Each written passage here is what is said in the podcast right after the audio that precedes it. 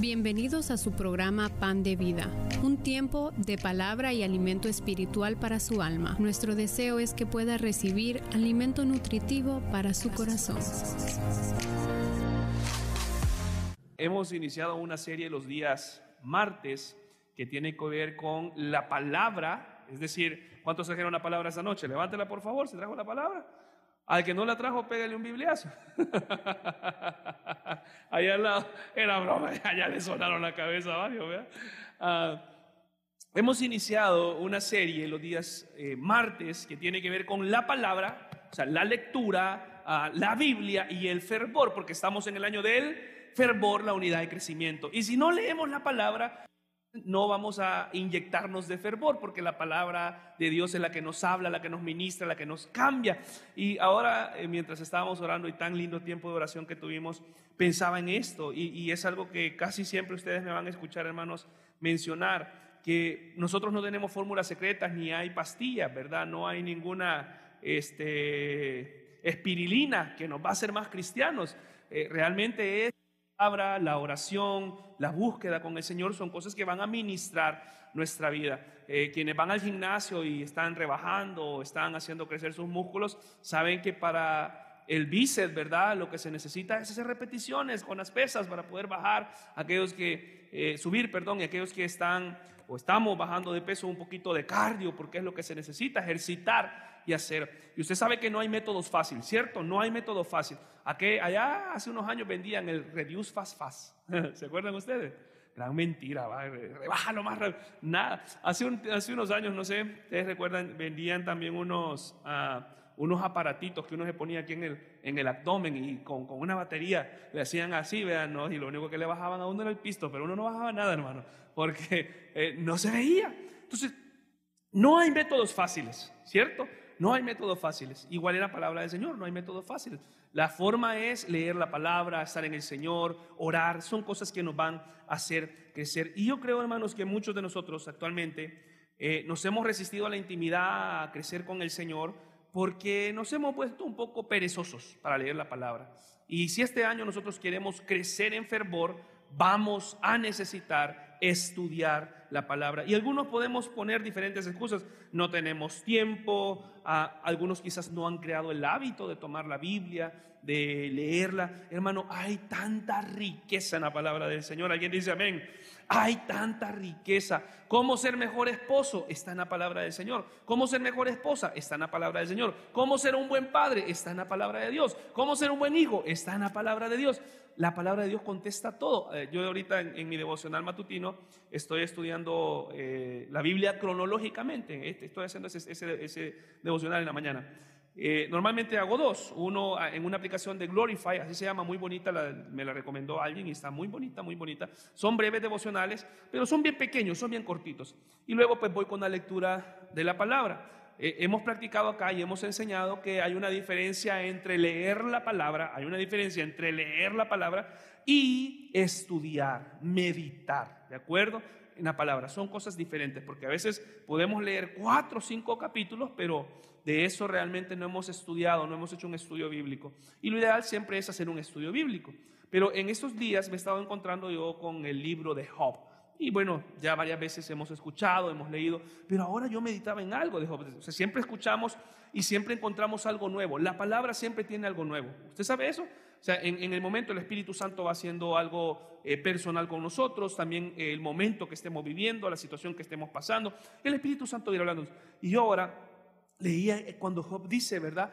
Si yo llevara a Dios, así, así lo dice él, si yo llevara a Dios a un tribunal, Imagínense la forma en la que Job estaba hablando, porque después de que todos sus amigos le estaban acusando y le habían hecho un montón de cosas, y dice Job, no hay manera que yo lleve a Dios a un tribunal. Si lo, buscara en el este, no está allá. Si lo buscara en el oeste, tampoco. Y Job empieza a reflexionar y dice, yo sé que Dios está en todo lugar. Y, y los amigos le estaban diciendo, ¿verdad? Que, que blasfemar en contra de Dios, quisiera algo en contra de Dios. yo le puedo decir, ahora realmente se decía, Señor, realmente para ti, o sea, todo lo que tú haces en nosotros, y aunque nosotros querramos buscar uh, responsable, que te querramos hacer responsable, perdón, de nuestras acciones, no podemos. No hay forma de hacerlo. Y por eso, hermanos, es tan importante que leamos la palabra. ¿Sabe? A veces tenemos otras prioridades, por eso no hemos hecho eh, el, de practicar la palabra. Incluso a veces, hermanos, el pecado también no nos permite estudiar la palabra. ¿Por qué? Porque precisamente de eso vamos a estar hablando hoy. Porque cuando hay pecado en nosotros es como sabemos que nos vamos a encontrar ahí con algo que no queremos leer o que la palabra nos va a pedir cosas que nosotros no queremos dejar, porque la palabra de Dios es lo que Dios quiere que nosotros contestemos a Él, que le obedezcamos y que hagamos. Por eso también, hermanos, creo que nosotros como no hemos ah, hecho un hábito, no, hemos, no lo hemos puesto por prioridad, no hemos comprendido el verdadero poder que tiene la palabra de Dios. La palabra de Dios tiene poder, hermano. La palabra de Dios habla. La palabra de Dios es viva. La palabra de Dios es el mensaje de Dios. Y no solamente es ah, el mensaje, sino lo que dice, todas las verdades que encierra. Encontramos la persona de Dios en todos, en todas las esferas. Podemos encontrar lo que Dios hace, lo que Dios es. Hermano, la palabra de Dios nos cambia y nos transforma. ¿Alguien dice amén a esto? La palabra de Dios hace que un hombre que estaba muerto espiritualmente pueda vivir pueda encontrarse con el Señor una mujer. Ah, la palabra de Dios hace que aquel hombre ah, que era borrachito, que se encontraba en algo, empieza a confrontar, empieza a hacer algo en su vida y la palabra de Dios empieza a cambiar. La palabra de Dios al enfermo empieza a hablarle que va a ser sano en el nombre del Señor. La palabra de Dios al que está esclavo le empieza a decir que va a ser libre en el nombre del Señor, porque la palabra de Dios tiene un mensaje para todos, para todos. y es tan precioso eso. Cuando nosotros vemos, me encanta hermano, los días domingos, eh, nuestras maestras de escuela dominical estaban por ahí y de repente ya no están. Yo no sé, quizás volaron más. por ahí estaban, por ahí están, quizás andan ahí. Pero, eh, ah, no, aquí está, aquí está, aquí está. Hermana Anita, Dios le bendiga, mi hermana. ¿No la ve? Me encanta a veces cuando mis hijos llegan contando, hermano. Yo creo que usted también. Ah, cuando llegan contando lo que aprendieron en la, en la, clase, cuando un versículo que hicieron y cómo eso ha quedado, ya se saben algunos versículos. Hermano, la palabra de Dios que me habla a mí, le habla a mis hijos, porque la palabra de Dios es viva y tiene poder y le habla a todos, no importa la edad que tenga. Pero debemos de aprender y debemos de valorar que el libro que tenemos, hermano, no debe de estar guardado. El libro que tenemos no debe de estar allá escondido en un ropero, en un chinero el libro que tenemos debe de ser visto, debe de ser ojeado, debe de ser estudiado, porque la palabra de Dios tiene poder. Amén. Y entonces, hermanos, cambia la vida del hombre, redarguye nuestra condición. La palabra de Dios confronta nuestra vida. Estaba leyendo ahora algo bien interesante, que dice que los militares en Estados Unidos se rigen por un código militar, lógicamente. Pero este código les eh, practica, les, les pone un estilo o les Ah, implementa un régimen en un estilo de vida que ellos no pueden fallar eh, en la forma de vivir, aunque anden sin uniforme.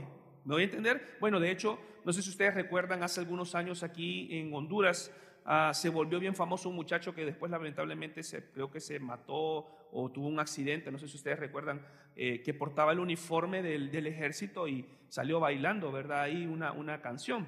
Entonces, Ah, porque portaba el uniforme, ¿sí? Y por esa situación fue dado de baja del, ejército. Bueno, en Estados Unidos estaba leyendo que es, pero tan, tan, ese, ese código militar, esa, ese, esa forma, ¿verdad?, en la que les inyectan, que cualquier militar de Estados Unidos, aunque ande sin uniforme, puede perder su trabajo, puede ser quitado porque hay respetado leyes morales, leyes civiles, porque hay algo que guía su vida y es un código de decir soy militar. y represento un ejército, represento una nación. Y yo quiero preguntarle ahora, quiero que nos preguntemos nosotros, ¿qué guía nuestra vida? ¿Será que nuestra vida la guía uh, un código militar? ¿Verdad que no? No estaría mal, supongo que ese código ha de tener muchas leyes morales, de no fallar, de no decir cosas. Ah, leía yo que incluso a veces hay, algunos rangos bien altos que no pueden ser vistos bailando, eh, tomando ese tipo de cosas, porque van a ser sacados del ejército. Hermano, ¿qué guía nuestra vida? Si, guía nuestra, si nuestra vida la guía la palabra de Dios, nuestros estándares no van a ser morales, van a ser más altos. ¿Lo voy a entender? Porque ah, si usted se da cuenta en estos días, la, moral, eh, lo que para uno es bueno, es malo. ¿sí? Y ahorita un montón de cosas que han pasado, diferentes situaciones, nos damos cuenta cómo la moral ahora va teniendo ya no un tinte completo, ya ahora no es ni blanco ni negro, ahora hay un tono medio referente a ello. Por eso, hermano, cuando nosotros entendemos que las escrituras tienen el poder para poder cambiar nuestra vida, y no solamente eso, sino que van a ser lo que va a regir nuestra forma de vida, vamos a vivir con el poder de la palabra en nosotros. Y la autoridad también que Dios nos da a través de su palabra, de poder hacerlo por medio de lo que Él lo dice, nos da instrumento de Dios, nos habla de Dios. Fíjense que, miren qué bonito pensamiento. John Newton dijo, lee la Biblia, aparecerá en pantalla, aparecerá en pantalla. John Newton dijo, lee la Biblia no como un abogado leería un testamento simplemente para conocer su contenido, sino, sino Léelo como el heredero, como la descripción y prueba de su herencia, de su patrimonio. O sea, no solamente es ojear, sino es todo lo que Dios ha dejado a través de la palabra para mí. Más de tres mil promesas que tenemos por medio de la palabra, pero a veces nosotros desconocemos lo que dice la palabra porque no la abrimos. Por eso, hermanos, rápidamente, esta noche yo quisiera que pudiéramos meditar y me, gustaría que me acompañaran en su Biblia, por favor, quienes trajeron su Biblia. Vaya, por favor, abra su Biblia. Hermano, ande su Biblia. Cómprese una Biblia bonita. Cómprese una Biblia bonita. Cómprese una Biblia linda. Ah, las, las, hermanas, ¿verdad? Las damas pueden comprar una Biblia de esas que pueden como pintar, pueden poner algo bonito, ¿verdad? Pueden hacer. Eh, antes, hermanos, que estábamos en el mundo, comprábamos las mejores cosas, ¿verdad? Yo escuché a algunos decir que, a veces tomaban, que les gustaba ahí el agua de níspero, eh, el agua de coco, que les gustaba. Decía, yo me compro la mejor botella. ¿Sí? ¿Ustedes escucharon eso? Y hoy que está en el Señor, ni Biblia quiere comprar. Cómprese la mejor Biblia. Si se compraba la mejor botella, ¿por qué no va a comprar la mejor palabra? ¿Verdad? Una bonita, que usted se sienta cómoda. Letra grande, dicen algunos, porque no les cuesta ver por ahí bien así, ¿verdad? Cómprese una letra, hay de todos tipos, de todo tamaño, todo color, hermano. La palabra de Dios hay bonita. Así que quiero que vaya conmigo, por favor, Hebreos capítulo 4, versículo 12. Hebreos 4, 12. Cuando usted lo tenga, dice amén, por favor. Y quiero escuchar que usted está conmigo, que podamos leer esta noche la palabra del Señor. ¿Está conmigo? Dice amén. Hebreos capítulo 4, versículo 12, conocemos este versículo, dice, porque la palabra de Dios es viva y eficaz y más cortante que toda espada de dos filos y penetra hasta partir el alma y el espíritu, las coyunturas y los tuétanos y discierne los pensamientos y las intenciones del corazón. Una vez más, hermano, léalo conmigo, por favor, porque la palabra de Dios que dice y más cortante que toda espada de doble filo, y penetra, entra hasta partir el alma y el espíritu, las coyunturas y los tuétanos, y discierne, examina los pensamientos y las intenciones del corazón. Oramos, Señor, por favor, habla a mi vida. Vamos, dígale, hermano, habla a mi vida. Tú tienes algo hoy, Señor, una palabra, Señor, de parte tuya, oh Espíritu Santo. Úsame hoy como instrumento para hablar a esta iglesia, Dios, y que podamos entender el mensaje que tú tienes para nosotros. Quita toda distracción, todo estorbo. Es tu tiempo, amado Dios, de que puedas hablarnos esta noche. Padre Santo, amamos tu palabra, tesoro tu palabra, y yo creo lo que dice Hebreos capítulo 4, versículo 12, que tu palabra es viva. Yo creo que tu palabra es eficaz y que hoy, esta noche, Señor, va a llegar a nuestros corazones. En el nombre de Jesús decimos, amén. Ah, me encontraba ahorita tratando de buscar una versión diferente, la NTV, nueva traducción viviente, dice que pues la palabra de Dios es viva y poderosa, es más cortante que cualquier espada de dos filos, penetra entre el alma y el espíritu entre la articulación y la médula del hueso, dice. Deja al descubierto nuestros pensamientos más íntimos. Y qué poderoso, hermano. Por eso esta noche yo quiero hablarle con el título El poder de la palabra de Dios en la vida del hombre.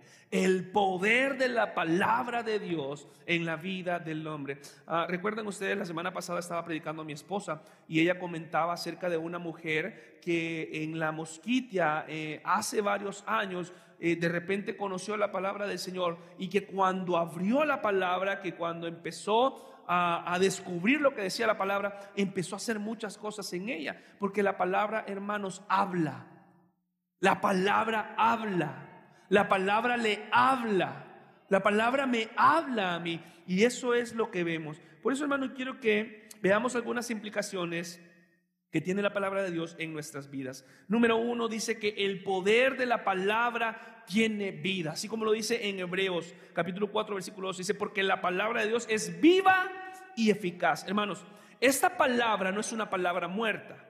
La palabra, de, la palabra que tenemos ahora, bueno, es una recolección de libros, por eso se llama Biblia. Eh, en el latín, ¿verdad? Viene del significado biblón o biblión, que es una biblioteca de libros, una recolección de libros. De hecho, la palabra Biblia no aparece en la Biblia. La Biblia en sí se llama a sí misma como las sagradas escrituras, ¿sí? Pero luego, pues en adaptación, allá como por el año 500 o 700, y mal, no, recuerdo, hermano, ah, le pusieron este nombre, es un nombre compuesto porque tiene varios libros. Pero hermano, estos libros no fueron escritos por un hombre solamente que sí, porque sí, fueron escritos por el Espíritu Santo de Dios que visitó la vida de hombres para poder ser utilizados para escribir la palabra. Por lo tanto, el mensaje que leemos es un mensaje que viene de parte de Dios. No es un mensaje que viene de parte de un hombre. Por eso yo le decía la vez pasada, quiero que piensen esto. Yo, veo cuando la palabra de Dios es viva, veo cuando la palabra de Dios es eficaz, la palabra de Dios es dinámica, porque la palabra de Dios en sí habla a nuestra vida. Yo no sé si le habla a su vida, pero a mi vida sí me habla. Y todos los días hay algo en lo que la palabra del Señor me habla. Hoy también me hablaba en un devocional que yo compartía, ¿verdad? Diferente a eh, la humildad, de ser humildes, de ver a las otras personas. Y ay, hermanos, como nosotros batallamos con el ego, ¿cierto? Nosotros queremos ser, mostrarnos, a poner mis normas, poner mis condiciones, poner mis valores. ¿Y qué dice la palabra de Dios? Mira a los demás como mayores. Y la palabra de Dios viva va a empezar a trabajar en mi corazón y en mi vida. Y por eso, hermanos, miren, cuando pensamos en esto, que la palabra de Dios, la sagrada escritura, viene y toma un nombre. Dice que la, la, palabra es inspiración, ¿verdad? Aquellos hombres inspirados por Dios para escribir la palabra, para transmitir un mensaje que tiene vida eterna para transmitir un mensaje que tiene redención, para transmitir el mensaje de la cruz, el mensaje de amor de Dios. Por eso fueron inspirados estos hombres. Y yo quiero que piense esto, en esa cantidad de hombres que el Señor utilizó, habían pastores, habían... Eh, personas que cuidaban alguna área, habían pescadores. A veces la mayoría de personas, bueno, algunos fueron eh, profetas, ¿verdad? También. Pero hubieron muchos hombres que no tenían la capacidad de poder escribir palabras tan poderosas como las que tiene la palabra de Dios. A mí siempre me confronta mucho ver cómo Pedro escribe la carta de Pedro. ¿Por qué? Porque dice la palabra de Dios que era un pescador. Y aunque tenía educación, pero al ver y al leer la palabra, hermano, yo me doy cuenta y digo, ¿Cuánta vida había? Realmente vino la inspiración del Espíritu Santo. ¿Cómo funciona esto? Tal vez es una forma muy personal de explicarla. No se asemeja ni le llega a los talones a la inspiración bíblica. Pero, hermanos, ¿cuántos de los que estamos aquí hemos estado, o estamos, pues vaya, para que no se vean, bien enamorados? Levanten la mano, por favor. Si está su esposa aquí, más le vale que levanten la mano. Ven a meter en lío. Levanten la mano. ¿Cuántos han estado pero bien enamorados? Levanten la mano. Quiero ver, quiero ver. Bien enamoraditos. Ah, aquí tengo a la par, dice. Yo no sé, hermano, si usted ha notado, pero siempre hay un tiempo en la vida, ¿no? Donde uno se pone bien loquito, pero bien loquito de amor. ¿Sí? Pero loquito, loquito, ustedes están entendiendo que la mirada se pierde, uno pone cara de bobo, como que huevo estrellado, los ojos, montón de cosas. Mire, yo a veces pienso, vea, en esto es una forma de explicar la inspiración para mí, y repito, no le llegan de los talones a la palabra. Pero cuando uno ha estado, pero bien, bien, bien enamoradito, agarra un papel, ¿sí? Y empieza a escribir, ¿sí? En un valle de sombras me encontraba. sin refugio ni son de sed. Pero entre luz de flores apareció mi amor. Una persona que con un toque mi vida cambió. Vida que ahora le pertenece. Cambiando ese valle de sombras por un jardín lleno de rosas. Ah. Agarren nota, hermano, agarren nota. No, oiga, y usted empieza a escribir y escribir, inspirado. Y mire, hermano, la muchacha, pelo todo fellito. Y usted escribiendo que el pelo lindo y escribe tu pelo, es como un arco iris y empieza a inspirarse. Y cuando usted ve, yo no sé si a usted le pasó, y yo después veía esas notas que yo escribía, hermano. ¿ah? Yo no decía, ¿qué? ¿Cómo escribí esto? ¿Qué había, hermanos? ¿Qué había? Inspiración, ¿verdad? De amor, lógicamente, una inspiración sentimental, ¿sí? Por eso no estoy diciendo, pero es una forma de explicar la inspiración. Pero quiero que piense en hombres del Señor que fueron no inspirados por emociones ni sentimientos, sino inspirados por el Espíritu Santo de Dios para poner la verdad de Dios en esta palabra que hoy leemos. Y por eso la palabra de Dios es viva. Tiene poder, el poder de la palabra de Dios es viva, es eficaz. La palabra de Dios, hermanos, fue escrita por hombres que se dejaron usar por el Señor. Martín Lutero dijo, quiero que vea esto en la Biblia, Martín Lutero eh, fue aquel monje que en el año 1500, 1501, 1502, ¿verdad? Hizo la reforma protestante, los gritos de la reforma, eh, ya conocen ustedes la historia y de ahí entonces pues nace el protestantismo, las protestas, la reforma. Él clavó, bueno, se dice eh, de manera, ¿verdad?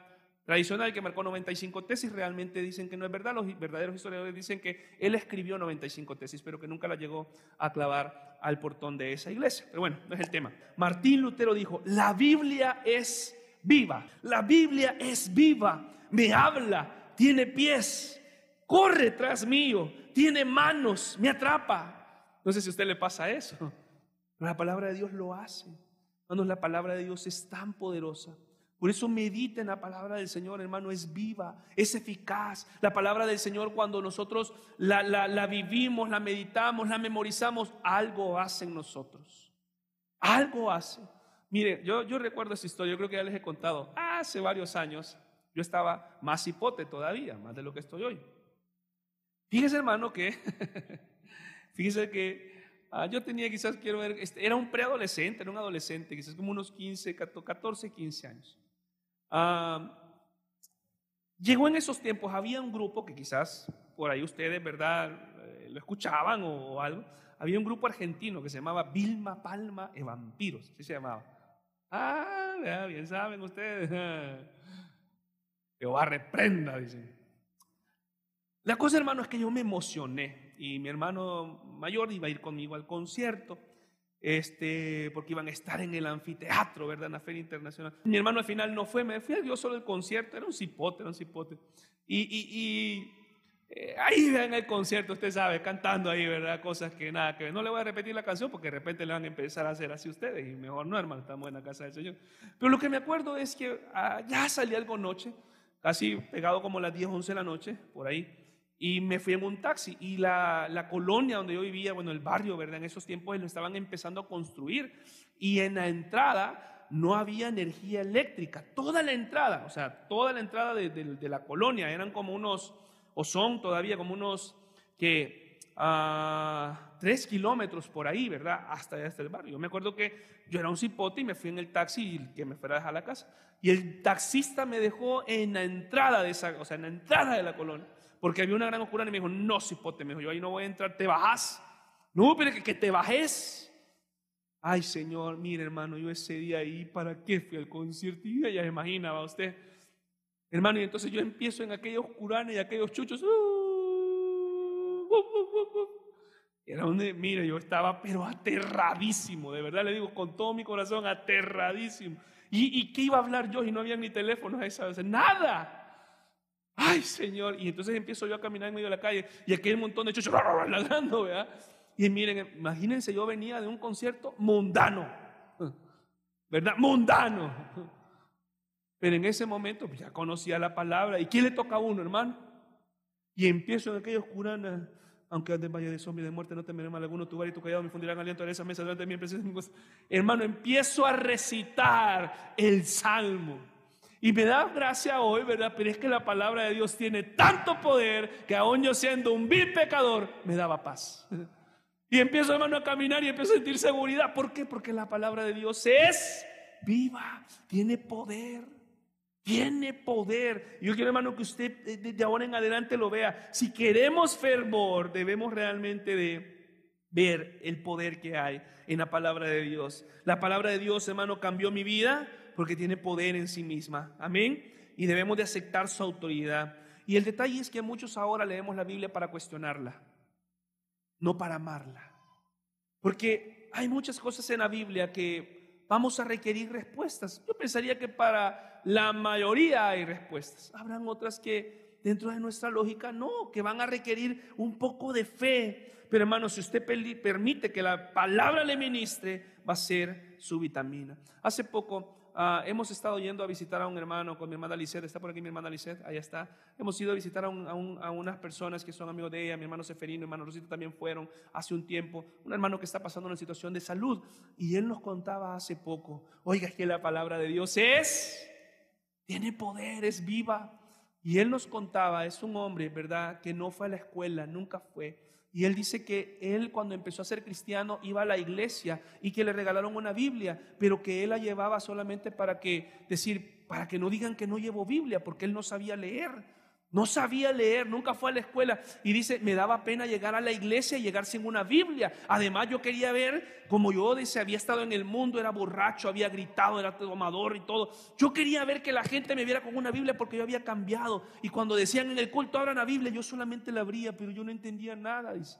Y un día empecé a leer y un día le dije a mi esposa, mira, ¿verdad que este es el salmo tal? ¿Y por qué sabes? Y que empezó a leer, hermano, ¿quién cree que le dio esa sabiduría a él? Fue Dios, porque la palabra de Dios es viva, es viva, habla, le permitió a él, y no estoy mintiendo, hermana Lisette, estoy mintiendo. No, es un testimonio que él nos contó y luego otro día viene, ¿verdad? Abrió la Biblia y empieza a leer y dice, hermanos, nunca aprendí a leer, nunca fui a una clase de lectura, nunca aprendí las vocales, pero abriendo la palabra, el Señor le enseñó a leer.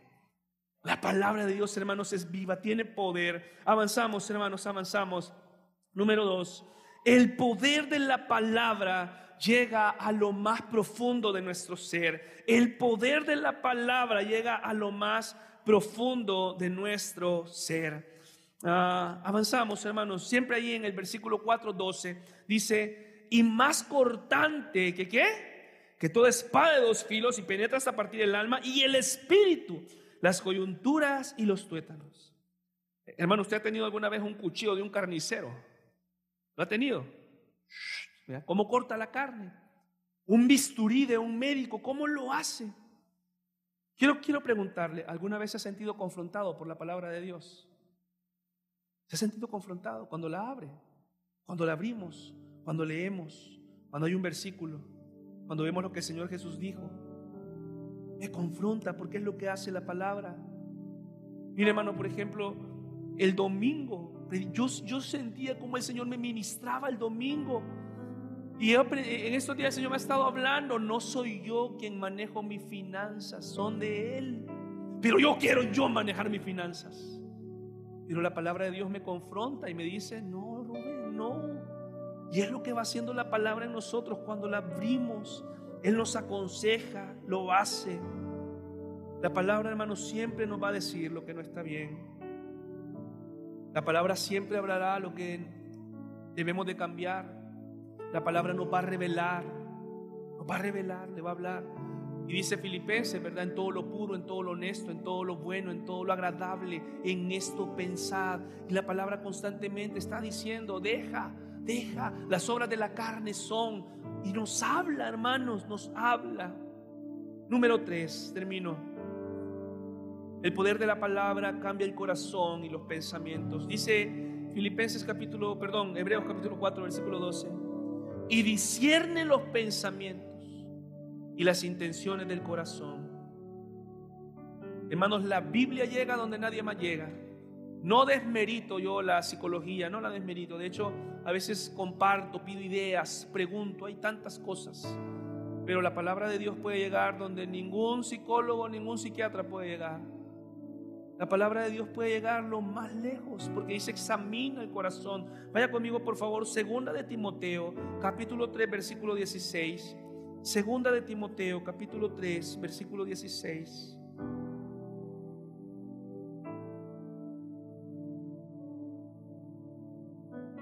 ¿Está conmigo? Segunda de Timoteo, capítulo 3, versículo 16. ¿Me ayudan allá con la, con la Biblia, porfa, a pasar los versículos, si podemos, para, si, por si alguien no anda? 3, 16. Dice, toda la escritura, que dice hermanos, es inspirada por Dios y útil para enseñar, para redarguir, para corregir, para instruir en justicia. Bueno, yo aquí me iba a extender un poquito más, pero vamos a ver si lo hacemos después. Pero mire lo que dice el versículo 17, a fin de que el hombre de Dios sea perfecto, enteramente preparado para toda buena obra. Cuando empezamos a ver que la palabra de Dios examina, dice, examina y discierne los pensamientos y las intenciones del corazón, de repente la palabra de Dios empieza a hacer algo en nosotros. Yo recuerdo que hubo, hay un proverbio, hay un proverbio, yo no recuerdo qué capítulo es, ni qué versículo, pero yo recuerdo que en mi juventud ah, yo leí este proverbio y cómo me cambió mi mente porque examinaba mi corazón, mis pensamientos, eso es lo que dice. Hay un proverbio, dice que Dios... Ah, lo voy a parafrasear, hermanos, pero dice que Dios desecha, Dios Ah, no quiere, que a Dios no le gusta. El hombre que camina, que va caminando a hacer el mal, que camina a hacer lo malo. Así dice un proverbio. Y yo recuerdo, hermanos, que cuando yo leí ese proverbio, cuando yo leí ese proverbio, o sea, hizo algo tan fuerte en mi corazón, porque mis pies caminaban a lo malo. ¿Me voy a entender? Mis pies buscaban lo malo. Y cuando yo a veces iba a hacer algo malo, iba de repente a hacer algo que no agradaba a Dios, ¿qué cree que venía a mi vida? Ese versículo. Dios detesta, Dios ah, ve de lejos, no, no recuerdo la expresión que ocupa, me dice, a los pies que corren apresurados al mal. Dios no. Y eso daba así, porque dice, examina el corazón, las intenciones. La palabra de Dios empieza a hablar porque la palabra de Dios es viva. Termino con esto, hermanos, termino con esto. Yo quiero que vaya conmigo, por favor. Segundo libro de Crónicas, segundo libro de Crónicas. Sí, por favor. El poder de la palabra, el poder de la palabra.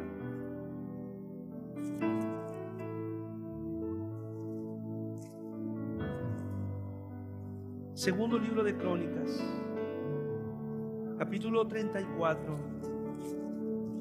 versículo 14. Bueno, desde el versículo 14 hasta el versículo 31. Vamos, lo voy a parafrasear, lo voy a contar, lo voy a contar. Segundo libro de Crónicas, capítulo 34. Ustedes recuerdan Josías, un, un joven, un niño, tenía ocho años, ¿cierto? Cuando empezó su reinado. Y dice que éste hizo lo bueno delante de los ojos de Dios, ¿sí? y que empezó a quitar las, las, estatuas de acera y que empezó a quitar todos los baales, que empezó a quitar toda aquella cosa que, que no era buena en, el, en, en, en, donde él gobernaba.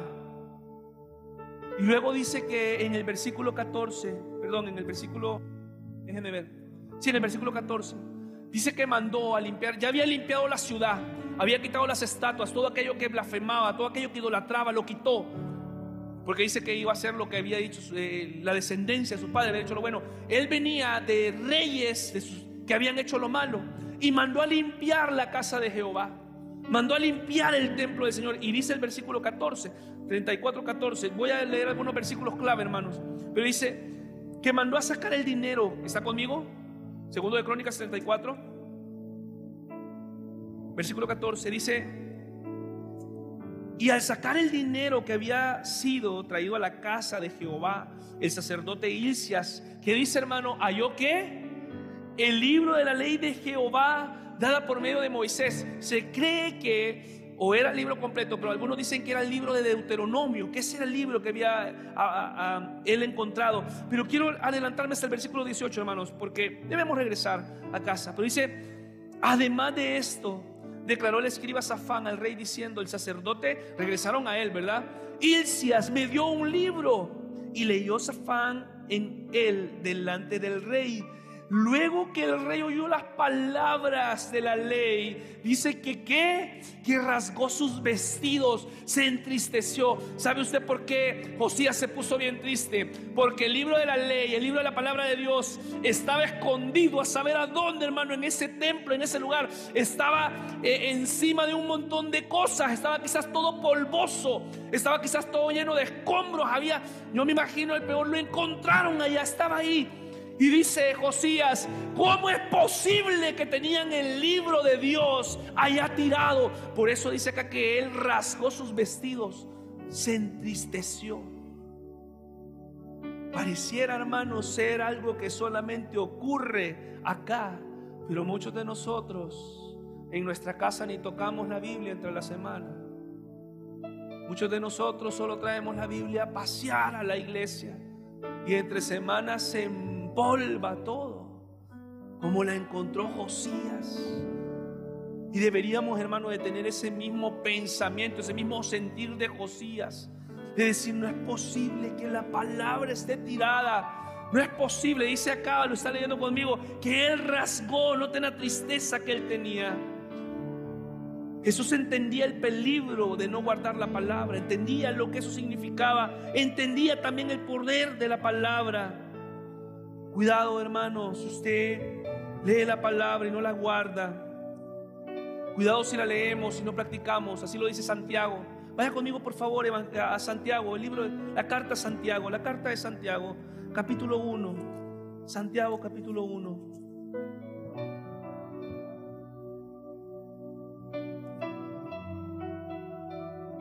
¿Está conmigo? Dígame. Santiago 1, Santiago 1. Dice que Josías se entristeció, rasgó, la palabra está ya tirada, no es posible. Hermano, el poder de la palabra, recuerde el poder de la palabra. ¿Está conmigo? 1.22. ¿Está conmigo? Dígame.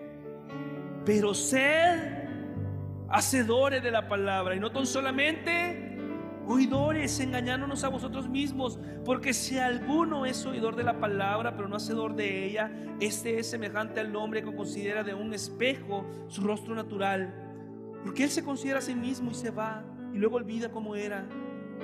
Mas el que mira atentamente la perfecta ley y de la libertad y persevera en ella, no siendo oidor olvidadizo, sino hacedor de la obra, que dice hermano, que dice este será bienaventurado. Y si usted empieza a gozar en el poder de la palabra, usted va a ser bienaventurado. Su familia va a ser bienaventurada. Cuando decimos, esto es lo que dice la palabra, la practicaré. Regresemos hermanos a Crónicas. Y hoy sí, regresamos a Crónicas. Terminamos con esto. Pues sabe, eh, mi, mi esposa como sabe que estamos en la serie ahorita de la palabra y el fervor, me, mandó hoy una, una, imagen, no sé dónde la encontró, quizás de repente se la copió alguno de ustedes, eh, en, algún, porque parece que es un estado de, de, WhatsApp. Y aquí está, me lo mandó ella, ¿verdad? Y dice el mensaje, si Satanás engañó la tercera parte de los ángeles en el cielo, imagínese lo que puede hacer con los que no leen la Biblia. imagínese lo que puede hacer con los que no leen su Biblia. Es cierto, hermano el poder de la palabra. Leamos la palabra. Por favor, lea la palabra. Abra la palabra. Segundo de Crónicas 34, versículo 26 y 27 dice, mas el rey de Judá que os ha enviado con... Ah, vino Josías y dijo, se entristeció, vayan por favor, vayan, vayan a, a consultar a Jehová. Y fueron entonces y dice, mas el rey de Judá, de Judá que os ha enviado a consultar a Jehová. Así le diréis a Jehová, el Dios de Israel. Ha dicho así, por cuanto oísteis la palabra del libro y tu corazón se conmovió, ese es el mensaje que le mandan a Josías. y te humillaste delante de Dios al oír sus palabras sobre este lugar y sobre sus moradores, y te humillaste delante de mí, y rasgaste tus vestidos, y lloraste en mi presencia, yo también te he oído, dice Jehová.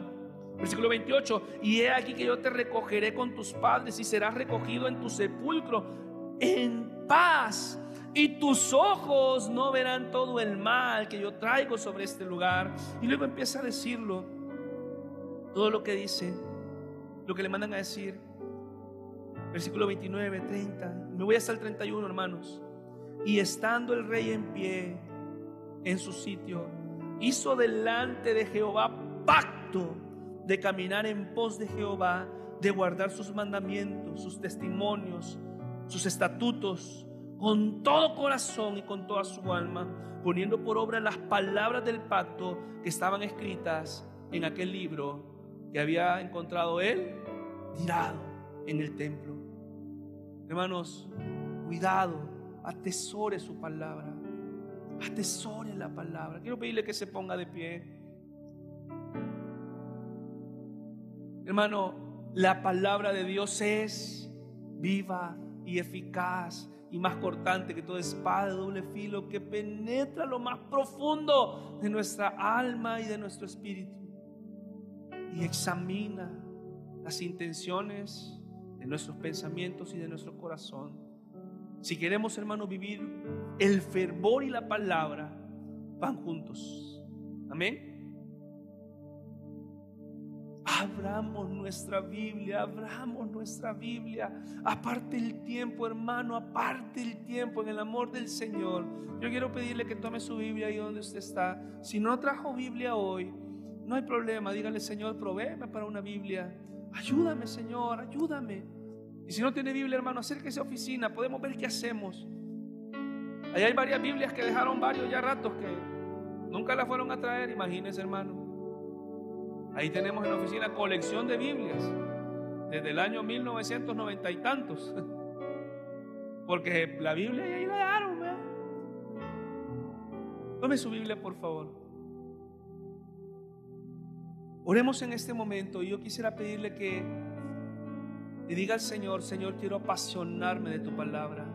Quiero apasionarme de tu palabra. Vamos hermanos con sus palabras. Dígale, Señor, quiero profundizar más en tu palabra. Señor, quiero deleitarme en tu palabra, quiero encontrar promesas, quiero encontrar todas aquellas cosas que nunca antes he encontrado, he leído. Oh, por favor, amado Dios, Espíritu Santo, yo te pido, mi Dios, que así como lo hemos leído hoy, lo que dice Hebreos capítulo 4, versículo 12, que tu palabra es viva y es eficaz, tu palabra tiene poder. Oh, mi amado Dios, en el nombre de Jesús, que esta palabra tenga el poder en nuestras vidas de confrontarnos, de exhortarnos de examinarnos, de cambiarnos, como lo dice segunda de Timoteo, a fin de que el nombre de Dios sea perfecto, enteramente preparado para toda buena obra de Dios. Y quiero pedirte, Señor, por favor, ayúdanos a amar tu palabra, ayúdame a amar más tu palabra, a deleitarme en ella, Señor. Dígale, Señor, ayúdame, ayúdame, ayúdame. Vamos, hermano, dígale, Señor, Quiero meditar en ella. Quiero deleitarme, quiero saborear tu palabra. Por favor, amado Dios. Padre, aquellos hermanos que no tienen una Biblia, Señor, permíteles tener ese corazón de poder invertir en una Biblia que es tu palabra. En algo, Señor, que ellos puedan abrir en los momentos de tristeza, de angustia, de desolación, de... Ah, donde haya desconsuelo, Señor, puedan abrir y tú puedas hablar por medio de tu palabra. Y lo pedimos en el nombre de Jesús. Ayúdanos, Señor, a ser una iglesia apasionada en tu palabra. Gracias, Señor. Ponga la mano sobre la persona que tiene al lado y dígale, Señor, en el nombre de Jesús, ayúdale a mi hermano, a mi hermana a meditar, enamorarse en tu palabra. En el nombre de Cristo Jesús, ayúdanos, ayúdanos. Si usted recibió un toque de Dios en su corazón, le invitamos a realizar esta oración. Señor Jesús, gracias por hacerme tu Hijo y por el sacrificio que hiciste en la cruz. Hoy te acepto como mi Señor y Salvador. Te pido que inscribas mi nombre en el libro de la vida Gracias por amarme tanto. Amén. Iglesia Alfaro es un hogar de fe, sanidad y transformación. Para consultas, consejerías y apoyo a la familia, puedes contactarnos a los números 9772-2223 o 2443-8200. Acompáñanos los domingos en punto de las 10 a.m. Estamos ubicados carretera CA13 frente a Ceutec. Síguenos en nuestras redes sociales Facebook, Instagram, YouTube y WhatsApp. Iglesia Alfaro siempre será un hogar para ti. Dios te bendiga. you.